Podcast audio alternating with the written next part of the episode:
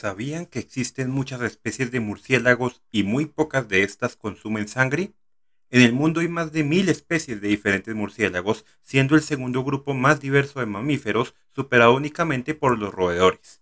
Se puede decir que el 20% de los mamíferos son quirópteros. De las mil especies, solo 380 viven en Latinoamérica y esas 380, solo 76 se consideran amenaza. Son muy pocas las especies que se alimentan exclusivamente de sangre y en concreto realmente son tres y todas son originarias del continente americano. Aparte de estos, los hay insectívoros, algunos comen invertebrados como arañas, escorpiones y cangrejos, incluso algunos murciélagos carnívoros comen vertebrados como ratoncitos o peces, aunque no podían faltar los herbívoros que comen por ejemplo néctar, flores y frutas. Muchos están muy especializados en cuanto a su dieta, pero también los hay omnívoros que presentan una dieta muy variada.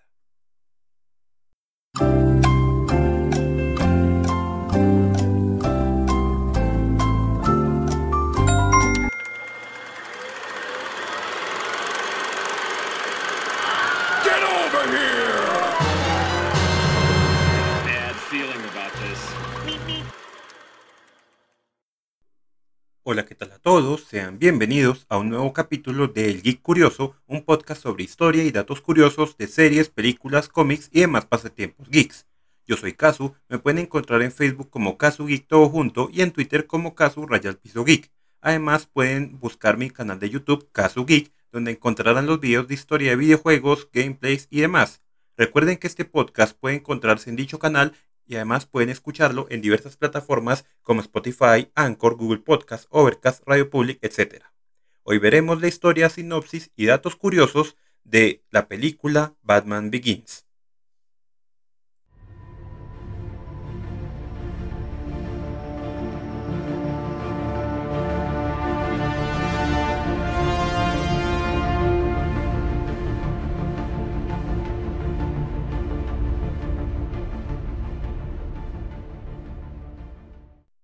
Ya conocemos la historia de Batman, pero en esta película la vemos de una forma diferente. Aquí vemos a un joven Bruce Wayne, interpretado por Christian Bale, que viaja al lejano oriente, donde es entrenado en artes marciales por Henry Ducard, interpretado por Liam Neeson, un miembro de la misteriosa Liga de las Sombras. Cuando Ducard revela el verdadero propósito de la Liga, la destrucción completa de Gotham, Wayne regresa a su ciudad con la intención de limpiarla sin recurrir al asesinato. Con la ayuda de Alfred, interpretado por Michael Caine, su leal mayordomo, y de Lucius Fox, interpretado por Morgan Freeman, quien es un experto en tecnología de empresas Wayne o Wayne Enterprises, Bruce Wayne comienza a convertirse en el legendario Batman. ¿Qué personajes importantes tenemos en esta película? Por supuesto tenemos a Bruce Wayne, que es un multimillonario de la alta sociedad que presenció la muerte de sus padres en un atraco a los 8 años. Ya siendo un adulto, es testigo de la corrupción de su ciudad natal, Gotham, por lo que viaja alrededor del mundo durante siete años, haciéndose cada vez más fuerte antes de regresar a casa para heredar la empresa familiar, Empresas Wayne o Wayne Enterprises, mientras opera en la noche como un justiciero enmascarado que hace justicia al inframundo criminal de Gotham. Tenemos a Alfred Pennyworth, interpretado por Michael Caine, como les dije anteriormente, que es un mayordomo de confianza para los padres de Bruce, que continúa su leal servicio a su hijo después de su muerte como su confidente más cercano. Tenemos a Henry Ducard, interpretado por Liam Neeson, que es un miembro de la Liga de las Sombras, una sociedad antigua que usa el caos para castigar a los corruptos y decadentes y quien entrena a Bruce en artes marciales. Tenemos un personaje nuevo, Rachel Dawes, interpretada por Katie Holmes. Es la amiga de la infancia e interés amoroso de Bruce que se desempeña como asistente del fiscal de distrito de Gotham y lucha contra la corrupción de la ciudad. Tenemos a James Gordon, interpretado por Gary Oldman, uno de los pocos policías incorruptos de Gotham que está de servicio la noche del asesinato de los padres de Bruce y de esta forma comparte un vínculo especial con el Bruce adulto y por tanto con Batman. Tenemos a Jonathan Crane interpretado por Cillian Murphy. Es un psicofarmacólogo corrupto que trabaja como administrador en jefe del asilo Arkham o Arkham Asylum. Es un especialista en psicología del miedo y ha creado en secreto una toxina inductora del miedo.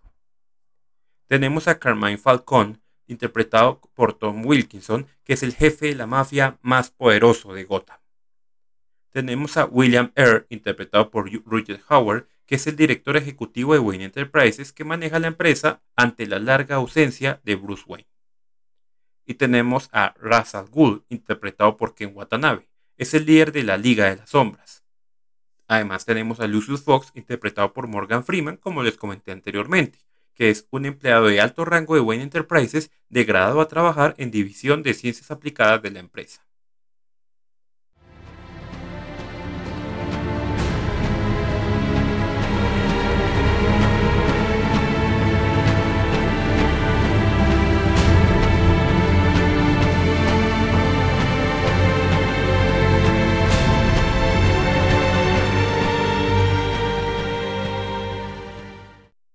¿Y cómo se grabó esta película?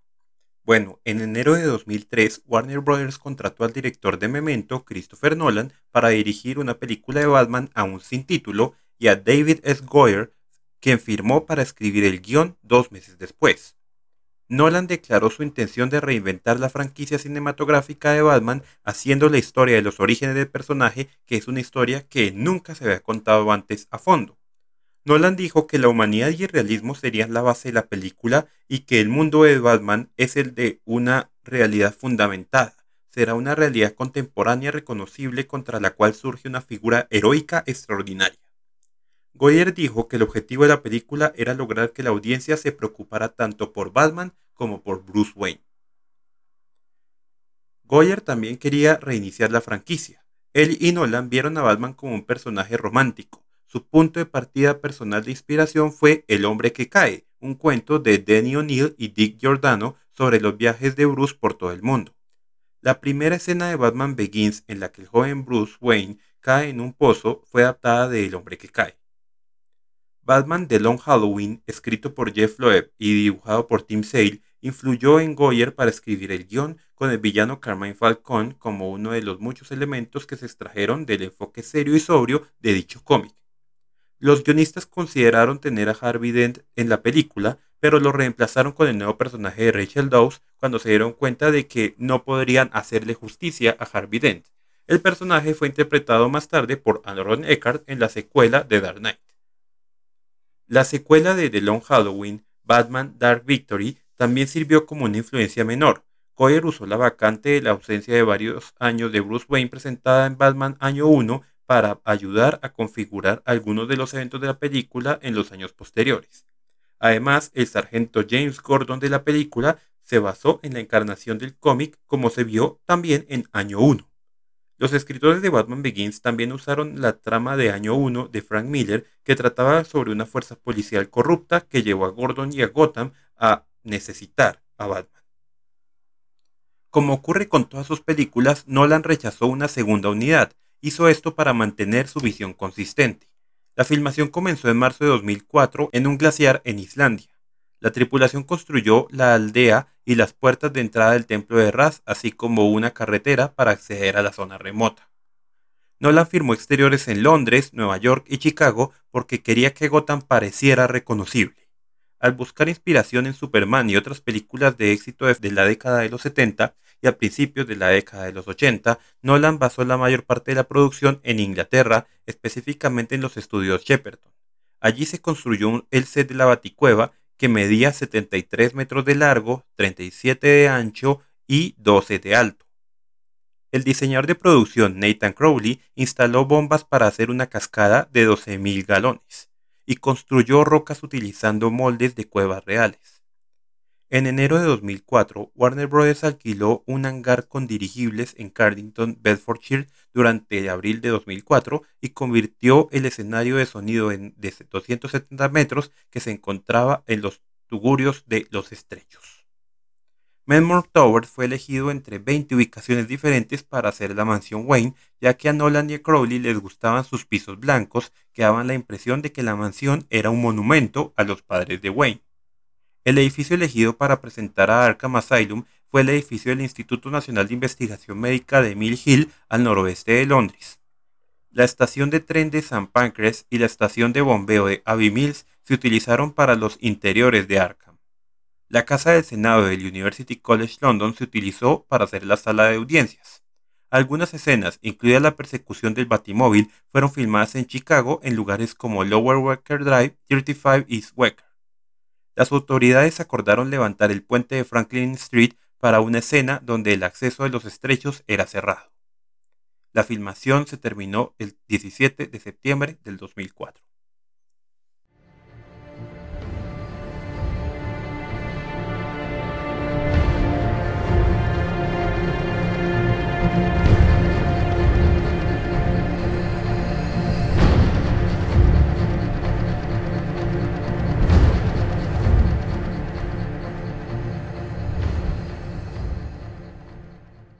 Ahora hablemos de los datos curiosos sin spoilers de Batman Begins. La versión de Christian Bale por su incómodo atuendo de Batman ayuda a su actuación, ya que estaba perpetuamente de mal humor cuando la usaba. Aunque dicho actor realizó muchas de sus propias acrobacias, no se le permitió acercarse al batimóvil durante el rodaje. Bale perdió su voz tres veces debido a su alteración de voz como Batman. Este actor reveló en entrevistas en 2009 que su primera escena con Sir Michael Caine y Morgan Freeman, una en la que Bale se despierta en la cama para encontrarlos esperándolo allí, se quedó dormido después de prepararse para la escena.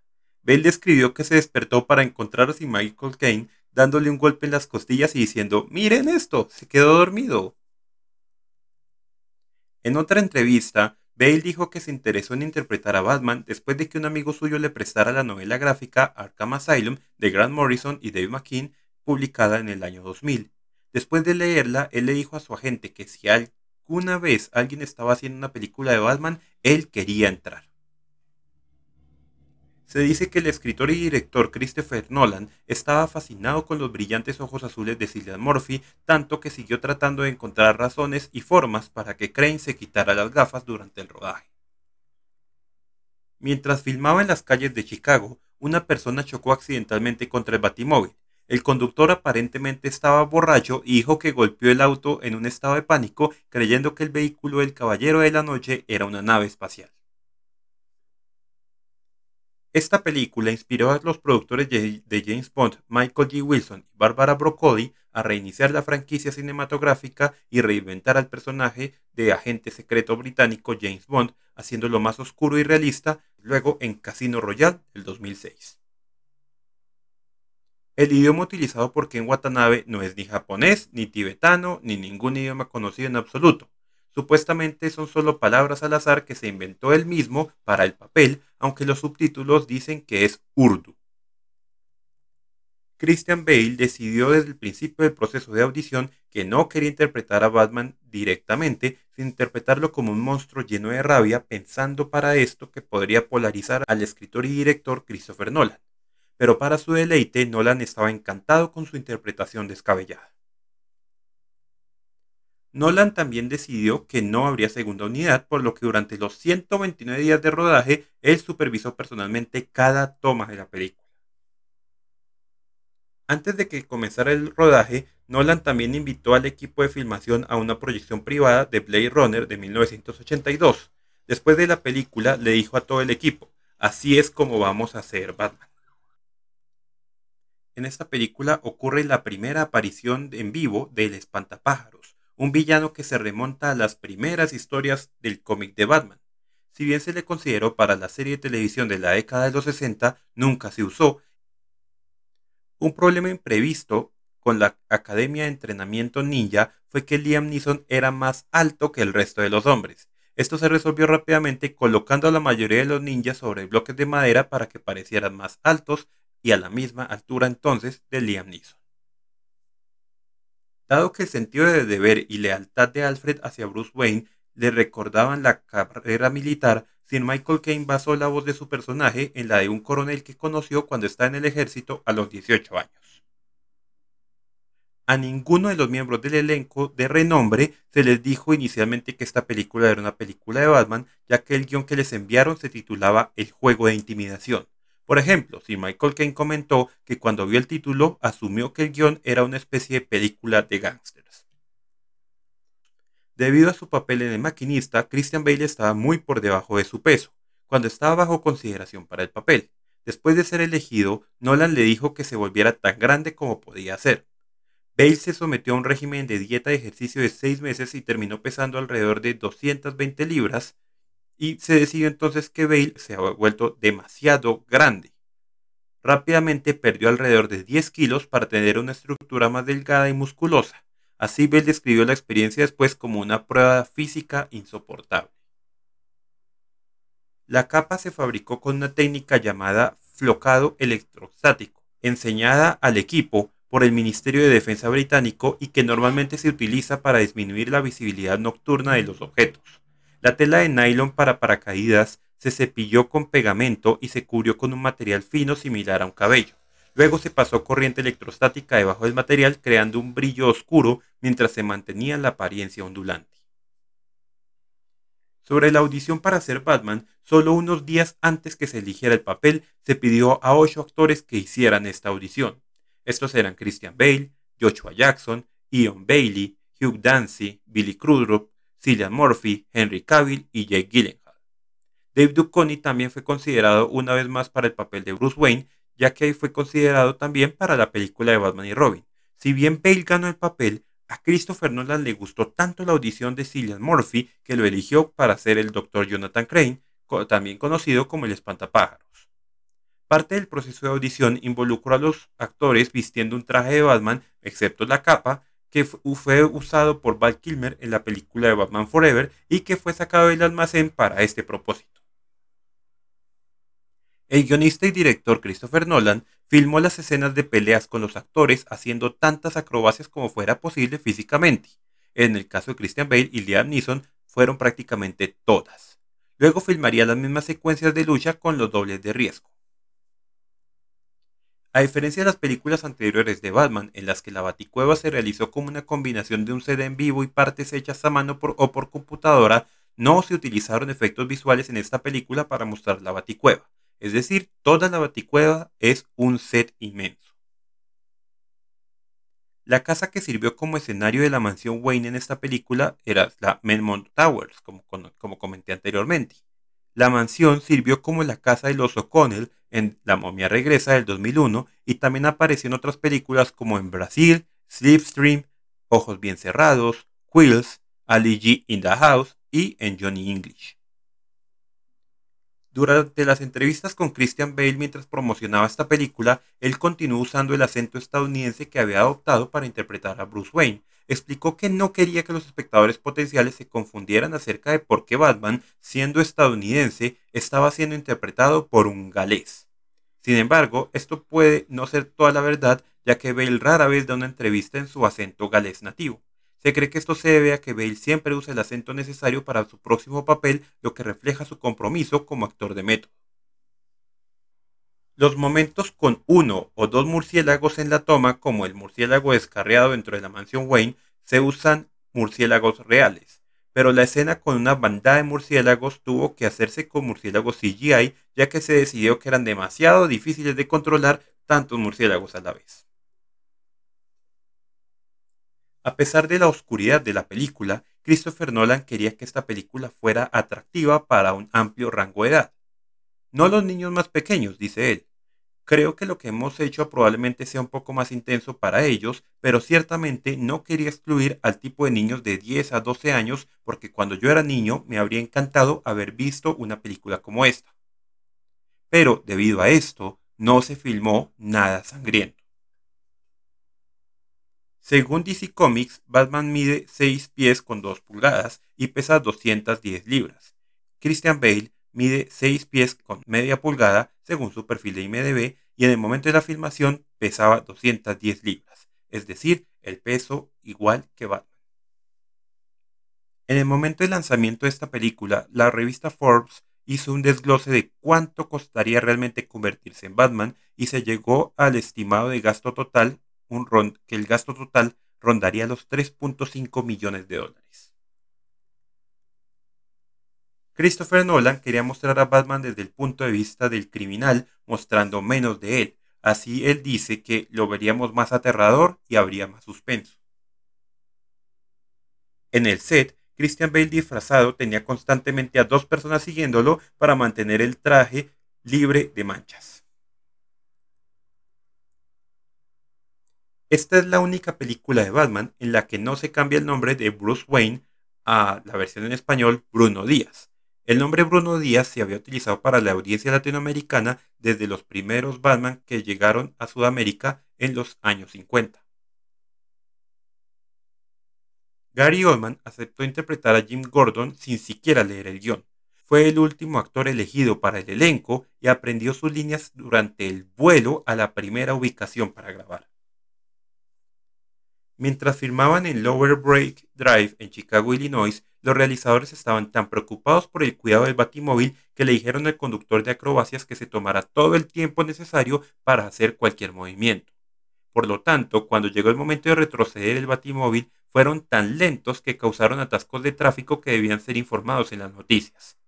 El simple hecho de mover el batimóvil por Chicago requirió de numerosos policías y además causó atascos de tráfico donde quiera que fuera. En un estacionamiento reformado en Shepperton Studios, el equipo de filmación construyó todo un pueblo de remolques donde los químicos y los artistas de vestuario hacían los trajes de neopreno y látex de espuma. El lugar se fue apodado la ciudad de la capa. Una idea común en los cómics es que Bruce vio una película del zorro con sus padres antes de que fueran asesinados. El escritor y director Christopher Nolan explicó que al ignorar esa idea, que según él no se encuentra en las primeras apariciones de Batman, enfatizó la importancia de los murciélagos para Bruce y que convertirse en superhéroe es una idea completamente original de su parte. Por esta razón, Nolan cree que los personajes de DC no existen en el universo de la película. Lo contrario, las razones de Wayne para adoptar el vigilantismo disfrazado habrían sido muy diferentes. La ópera a la que asiste el joven Bruce en la película con sus padres es Mefistófeles, compuesta a mediados del siglo XIX por Arrigo Boyle. El guion era tan reservado para los ejecutivos que iban a dar la luz verde al proyecto que solo pudieron leerlo en el garaje de la casa de Christopher Nolan. El nombre del comisionado en esta película es Loeb. Sin embargo, esto no es una referencia al escritor de cómics Jeff Loeb, autor de las novelas gráficas de Long Halloween y The Victory, sino simplemente es el nombre canónico del comisionado de la policía de Gotham cuando Bruce Wayne regresa a Gotham. Esto se mostró en el año 1 de Frank Miller, que influyó en The Long Halloween y The Victory, y se publicó casi 10 años antes que estos. Además, a diferencia de los cómics, Loeb no es un oficial corrupto en esta película. Los coreógrafos de lucha de Batman Begins, Justo Diegues y Andy Norman, Entrenaron a los actores en acrobacias usando el método español de lucha Casey, que ganó fama después de ser usado en esta película y en su secuela The Dark Knight. El método es un sistema de autodefensa cuyo entrenamiento se basa en el estudio y cultivo de los instintos naturales. El encarcelamiento de Bruce y la oferta de educar para entrenar a Bruce fueron influenciados por La Máscara del Zorro, la película de 1998. En la película, Diego de la Vega, interpretado por Sir Anthony Hopkins, conoce al ladrón Alejandro Murrieta, interpretado por Antonio Banderas, y le ofrece al ladrón que lo entrene como zorro, mientras Alejandro busca vengar a su hermano. Las historias del zorro de Johnston McCulley fueron una de las inspiraciones de Bob Kane detrás de Batman, y Sir Anthony Hopkins rechazó el papel de Alfred Pennyworth para esta película. Hablemos de cameos. Por ejemplo, John Nolan el tío de Christopher Nolan, interpreta al invitado de la fiesta de cumpleaños que le dice a Bruce Wayne que la manzana se ha caído muy lejos del árbol. Lucy Russell, la protagonista femenina de The Following de 1998, la primera película de Nolan, interpreta a una invitada en el restaurante.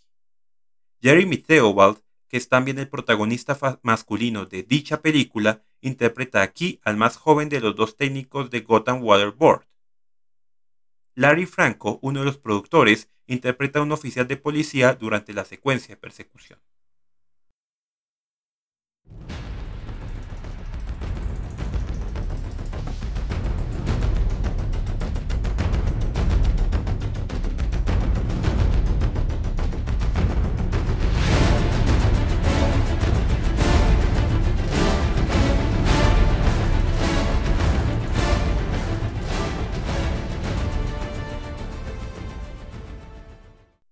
Ahora hablemos de los datos curiosos con spoilers.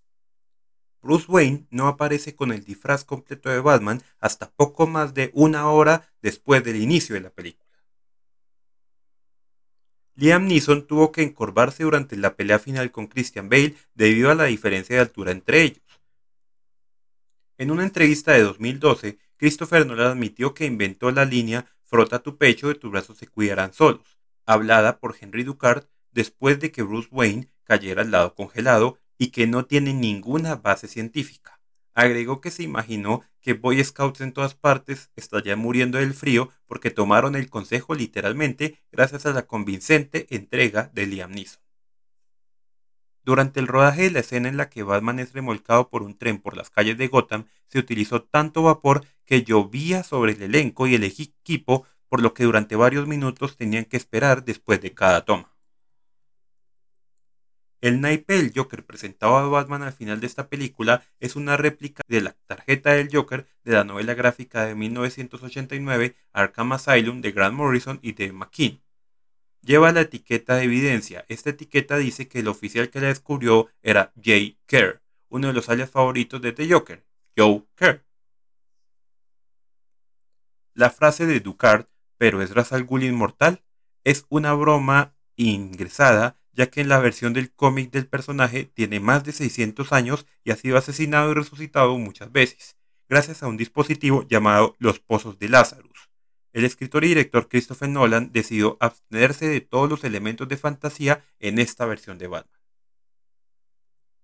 Una de las primeras películas en las que Gary Oldman interpreta a uno de los buenos, en lugar de un villano. Por el contrario, también es la primera película en la que Liam Neeson interpreta a un villano en lugar de a un bueno. Cuando todos los prisioneros son liberados de Arkham, se ve brevemente al Mr. Sass o al señor Sass, un asesino en serie en los cómics con marcas de conteo marcadas en la piel que representan a cada una de sus víctimas. El señor Sass también aparece en la sala del tribunal al comienzo de la película, donde el Dr. Crane lo transfiere a Arkham Asylum. El psicólogo Robin S. Rosenberg elogió esta película por retratar el concepto psicológico de exposición en la escena en la que Bruce Wayne está en una cueva rodeado de murciélagos. Primero se asusta y entra en pánico y se calma lentamente y luego su miedo a los murciélagos se ha ido. En su autobiografía, Rutger Hauer escribió que eligió aceptar el papel del señor Earl, el ejecutivo de Wayne Enterprises, porque veía a Earl como el tipo de hombre que sería despiadado en sus tratos con los demás, pero que también aceptaría rápidamente su derrota, que lo que hace este personaje al final. La escena del disparo de Joe Chill, si se detiene en determinado encuadre, emula la imagen de la famosa foto de Jack Ruby disparando a Lee Harvey Oswald. El fotograma se muestra en la guía visual de la película. No hay ninguna referencia en esta película a que Ra's al Ghul tenga hijas. Sin embargo, su hija Talia es mencionada en la novelización del creador de Ra's y Talia, Denny O'Neill y a la final ella aparece en la tercera película de Dark Knight Rises. El primer encuentro del espantapájaros y Batman se parece más a Batman de Animated Series. Capítulo se llama Nothing to Fear, emitido en 1992. Ambos títulos presentan a Batman tratando de frustrar el intento de incendio provocado por el espantapájaros, fallando y siendo drogado por la toxina del miedo del villano. Una pista de la verdadera identidad de Ducar viene dada por el hecho de que sus bigotes gemelos tienen la misma forma que las típicas perillas de Ra's al en el cómic. En la toma del periódico, la historia sobre el incendio de la mansión de Bruce Wayne se le atribuye a Julie O'Keefe, el nombre de la asistente decoradora de la película. El teniente James Gordon es uno de los pocos agentes de policía de Gotham que no está corrompido por el jefe de la mafia, Carmine Falcone. Sin embargo, en la película Romeo is Bleeding de 1993, Gary Oman interpretó a un oficial de policía corrupto que no solo acepta sobornos, sino que también hace ofertas a un don de la mafia llamado Falcón.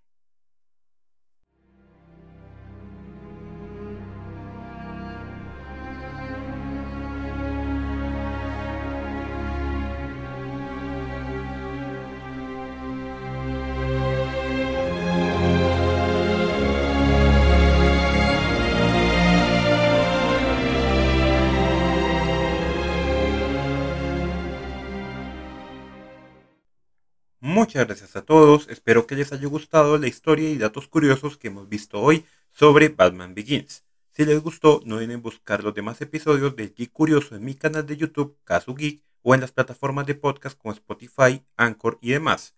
Yo soy Kazu, pueden encontrarme en Facebook como Kazu Geek todo junto y en Twitter como Kazu Rayal Piso Geek. Que estén muy bien, nos vemos, chao chao.